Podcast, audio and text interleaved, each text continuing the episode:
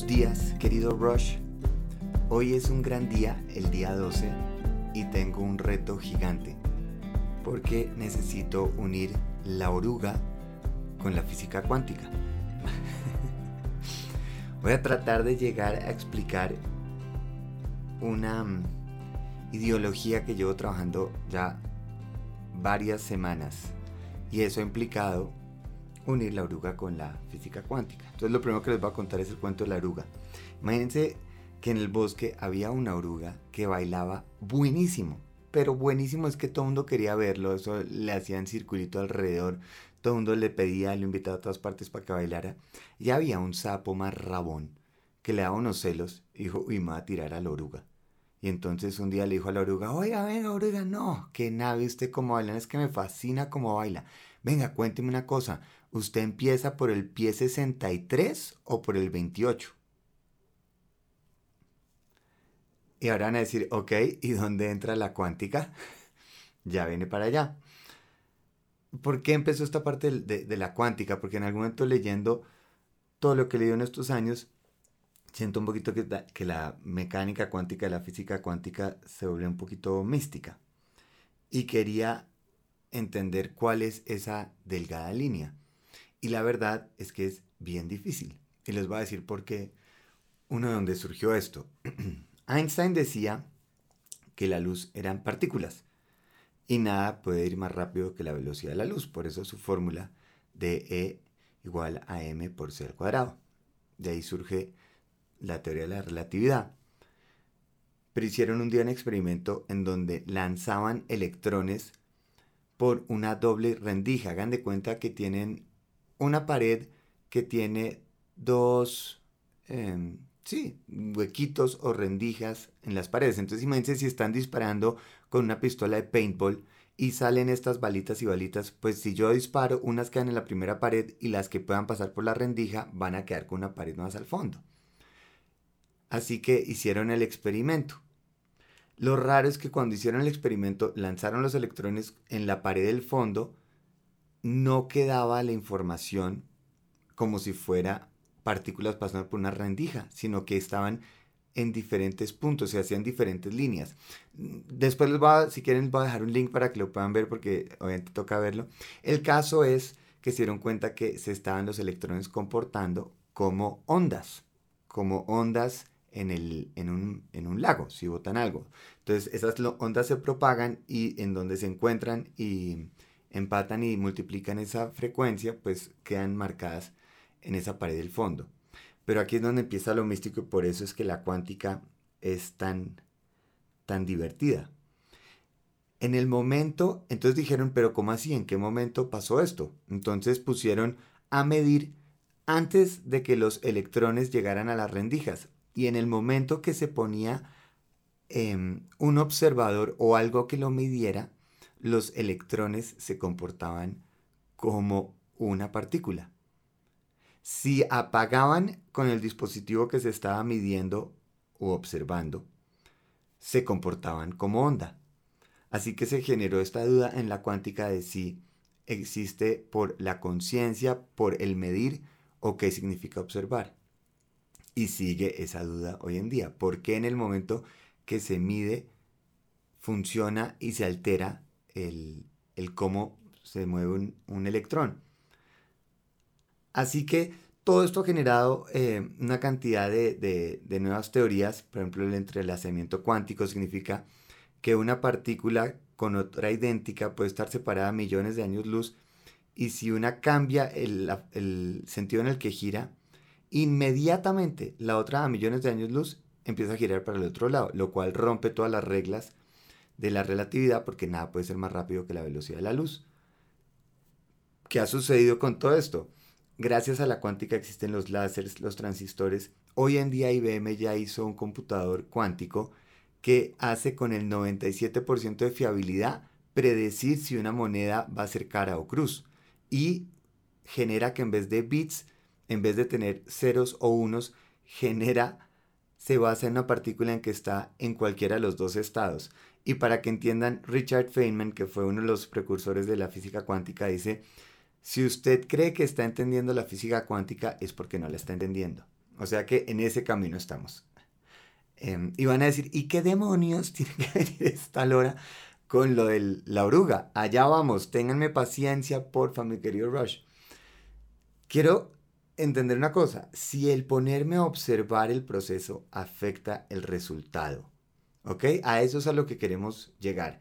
¿Por qué observar el proceso afecta el resultado? En todo, porque es que al final todo son estas partículas. Es decir, así están compuestos los átomos. De ahí viene el concepto de hoy de soltar el control. ¿Ok? En el momento en que a la oruga le dicen con qué pie empieza, se vuelve un recontra 8 porque lo hacía innato. En el momento en que tiene que empezar a racionalizar, se confunde, es como una emoción.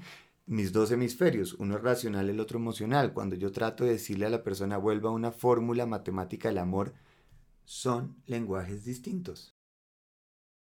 Soltar el control es un problema general a casi todos. Yo lo he tenido muchos, muchos años. Obviamente sigo con eso. Y es el pretender que si yo controlo, puedo garantizar el resultado. El resultado inmediato. Porque pienso, y es un poco lo que nos venden, si usted estudia va a tener un buen trabajo. Si, si es una buena persona, va a tener una relación divina. Si hace todas las cosas bien, va a vivir 100 años si yo todos los días me estoy preguntando si soy feliz, voy a dudar del resultado. Si yo todos los días me pregunto si este trabajo es para mí, dudaré realmente lo que estoy logrando. Si cada pedalada me pregunto si estoy haciéndola bien, si estoy quemando lo que es, eso me va a convertir en partícula, porque dejo de ser una onda en movimiento, en el momento en que me estoy observando, dejo de ser esa opción de onda y me vuelvo una partícula en un momento exacto. Eso es lo que es el quantum. El quantum existe como una serie de ondas de probabilidades, con una posibilidad infinita de resultados. Por eso, mientras que no es observada, representa un estado de potencial puro. A esto se le llama superposición. Así que yo puedo verme como un potencial infinito de resultados. Yo puedo ser la emoción que quiero sentir o puedo observarme constantemente y convertirme en partícula estática. Eso quiere decir que reduje todas mis probabilidades a 0%. No nos definimos por el estado actual, sino a dónde vamos a llegar. Solo si se observa la partícula tiene un momento. Simplificando, no es la observación de cada paso que yo hago lo que me hace subir la montaña. No es el velocímetro del carro lo que me dice si me estoy acercando. El observar el estado actual no es lo que me está dando la determinación. Eso es lo que nosotros en la cabeza quisiéramos que funcionara. Schrödinger, que es otra persona que empezó, eh, otro de los precursores de la física cuántica, es el famoso, si han visto Big Bang Theory, porque lo usaban mucho, que exponía que si uno en una caja tenía un gato y dentro de esa caja había, bueno, él, hizo un ejemplo complicado con una radiación de un, de un átomo que va perdiendo radiación. Bueno, una forma complicadísima de decir que se va a envenenar un gato. Y mientras que yo no abra, y, ese, y esa, ese veneno me da 50% de probabilidad que el gato esté vivo o esté muerto. Mientras que yo no abra la caja, está en los dos estados. ¿Ok? Mientras que yo no observe el electrón, puede ser una partícula o una frecuencia. Ese es el ejemplo que él quería decir. Lo que pasa es que obviamente usando un gato muerto no es lo más llamativo del mundo. Pero yo sí les puedo cambiar el, el del gato por estas dos opciones. Imagínense que ustedes en la vida les regalaran una caja. Dentro de esta caja está que sí lo va a lograr o que no lo va a lograr.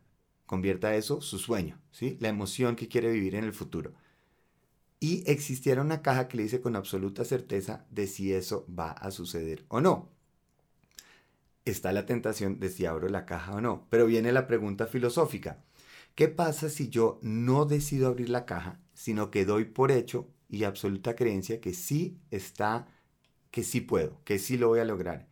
Y a lo largo de mi vida sigo y actúo y pienso y busco las emociones que van a llevar a eso. Llegamos a un punto de la vida donde lo logro. Si yo abro esa caja y dice, sí, usted lo logra, va a decir, claro, tenía toda la razón. Pero si la caja dijera no, dijera no lo logra, quiere decir que eso que usted vivió y sintió no sucedió.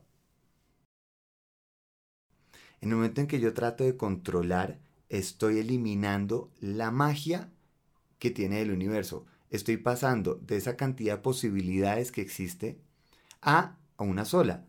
Por ejemplo, mi hija Emma. Si yo hubiera, si me hubieran dicho, siéntese y diseñe a Emma antes de nacer, jamás hubiera diseñado la hija que tengo hoy. La hubiera hecho de otra manera. Lo que sí estoy absolutamente seguro es que no hubiera diseñado una niña tan fantástica y tan mágica como lo es Emma hoy, con todo lo que ella es. Pero solo en el momento en que yo trato de controlar, estoy dejando por fuera la infinidad de posibilidades que existen y estoy solo pensando yo dentro de mi propia limitación. Otro ejemplo, y les voy a decir cómo ustedes se van a volver electrones. Si están haciendo la clase, están completamente conectados con los headphones puestos, la clase de la bicicleta, con los headphones puestos, las cortinas cerradas, en esa última canción en que uno está conectado a todo dar y una persona entra, ¿no queda como una partícula estática? No sale de esa posibilidad de emociones que estaba haciendo y en el momento de sentirse observado siente que cambia su estado. Eso es a lo que queremos entender a llegar. En el momento en que yo estoy controlando, estoy observando el proceso, estoy limitando las opciones. Mi sueño no es definir la persona, es la emoción que voy a vivir. Yo no estoy definiendo cómo debería ser mi esposa, cómo debería ser mi trabajo, cómo debería ser mi casa, cómo debería ser el clima. Yo lo que estoy definiendo es la emoción que quiero vivir. No es el dinero lo que estoy persiguiendo, es qué voy a hacer para activar la emoción que quiero vivir. Yo aquí les pregunto, ¿no les sorprende el mundo? Imagínense que ustedes les dijeran, ustedes van a ser los creadores del universo. Invéntese el planeta Tierra, eso es la única responsabilidad. Invéntese el planeta Tierra. ¿De verdad sienten que hubiéramos o hubiera tenido la capacidad de diseñar toda la magia que existe en este planeta? desde las nubes, los rayos, los volcanes, las personas, los sapos, todo lo que quiera, las medusas, o sea, la infinidad de cosas que uno ni se le pasan por la cabeza. Yo no me hubiera inventado ni el universo ni la cuántica porque a lo mejor ni siquiera tengo la capacidad de cabeza para poder hacerlo. Por eso en el momento en que empiezo a observar y controlar estoy limitando las posibilidades. Cuando yo estaba en Madrid estudiando, obviamente cuando uno tiene a los 20 años, pues a veces uno dice, uy, cuando uno está a las 11 de la noche cansado, no ha comido muy bien, sí, obviamente es normal que uno se siente un poquito perdido. Y tenía un ejercicio que yo hacía en mi cabeza y me imaginaba un Pablo de 30 o 40, incluso podría ser el Pablo de hoy en día, que llegaba, me abrazaba y lo único que me decía es, todo va a estar bien. Y se iba. Y eso a mí me cambiaba completamente, quedaba renovado. Y en el momento que eso sucedía, la emoción la sentía. Y la verdad, sí, todo estaba bien. No quiere decir que fue fácil, pero realmente eso ha creado la persona que soy hoy. Entonces, ¿quién soy yo para decir que no debió haber pasado algo? Si todo lo que ha sucedido me ha traído a este momento, ¿quién soy yo para decir qué quitaría? Es como si uno está cocinando y huele el vinagre y dice, uy, esto huele inmundo, no se lo va a echar a la comida. Pero cuando usted lo combina con otros ingredientes, genera un resultado que sí funciona. Entonces yo estoy pensando, ¿será que no debería haberme ido a Madrid? ¿No debería haber cerrado la agencia? ¿No debería haber viajado tanto sino trabajar más? Entonces la pregunta es, ¿y si puedo traer ese Pablo del futuro de nuevo? Así como lo hacemos todos los días, porque uno trae ese yo del pasado cuando a veces uno dice, uy, acuérdese que una vez se cayó, uy, acuérdese que una vez le pasó esto, o al revés, acuérdese la vez que sí pudo, la vez que sí lo logró. Esa, ese Pablo del pasado lo usamos todo el tiempo. ¿Qué pasa si yo usara ese Pablo del futuro? Y si en mi caja que no he abierto está ese Pablo diciendo que sí lo logro, que sí vivo la emoción, ¿quiere decir que sí existe? Porque si mi pasado me ha ayudado, ¿por qué no puede mi futuro ayudarme? de todas esas posibilidades infinitas, ¿cuál voy a escoger? De todas esas probabilidades del futuro que yo soy, ¿no puedo yo escoger alguna de esas? En la última canción de, hoy, de la, del ejercicio, es perseguir el sol, se llama Follow the Sun. Y eso es lo que nosotros hacemos, nosotros seguimos la luz como la polilla que sale de la oruga estamos persiguiendo esa luz. Esa luz es la emoción que quiero sentir. La polilla no se pregunta, ¿será que hoy sí debería? ¿Será que estoy con la persona correcta? ¿Será que tengo la cantidad de ropa en el closet que debería ser? ¿Será que sí puedo volar? Uno vuela y nadie le quita lo volado. La emoción es la luz. La caja de Schrödinger de estar abriendo es la duda, la inseguridad, el pretender que el mundo debe acomodarse a mis reglas, que yo elijo cuando llegan los milagros. Pero entonces ya no son milagros, ni singularidades, ni frecuencias, como quieran llamarlos, son simplemente pasos de mi plan. Cualquier persona que trata de controlar el exterior tiene un 100% de probabilidades de llegar a la frustración. Es que no me quieren como yo quiero, no me pagan lo que yo quiero, no suceden las cosas como yo quiero. A veces nos llega lo que queremos, a veces nos llega lo que necesitamos. Y para eso se necesita tiempo, para eso se necesita creer. Si veo la onda se vuelve partícula y en mis ojos la luz siempre será una partícula. Y ese va a ser el mundo en el que creo y en el que, en el que apuesto y baso mi lógica.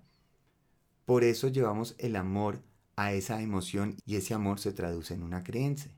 Ahí empieza la lucha entre las leyes de Newton y la cuántica, porque Newton es una es causa y efecto, una acción y una reacción. En la cuántica son probabilidades de posibilidades infinitas. Yo escojo en qué mundo quiero vivir. La emoción que anhelo me impulsa para hacer lo que debo y lo que quiero hoy. Vivo el presente porque precisamente no estoy abriendo la caja. Eso es donde vamos a estar presentes en ese estado de mindfulness. Es porque no estoy replanteando si debería o no debería. Soy más onda y menos partícula. Soy infinito. Y si trato de hacer el mundo predecible, eso es lo más improbable del mundo. Así que dejemos ir ese control. La luz es la emoción que vamos a vivir, ahí está ese poder, esa luz que persigue la polilla. Lo demás es la magia del recorrido, no tengo que definir mil cosas diarias, solo debo recordar ese futuro a lo que quiero llegar, al que quiero vivir, esa luz, esas emociones que quiero sentir y para eso necesitamos ese ejercicio en la bici, esa meditación. Créanme, es muy fácil a veces uno quedarse viendo los pasos que estoy dando y solo estoy viendo los pasos y no estoy revisando hacia dónde quiero ir. Y cuando hoy levanto la mirada, obviamente me siento perdido. La caja es demasiado llamativa. Esos pensamientos pasados son demasiado rutinarios. Si no estoy viendo esa luz a diario, pierdo el camino. No es de verse las alas. Por eso la oruga no empieza dándose cuenta del pie con el que empieza bailando si empiezo bailando, puedo llegar a volar. Feliz viaje.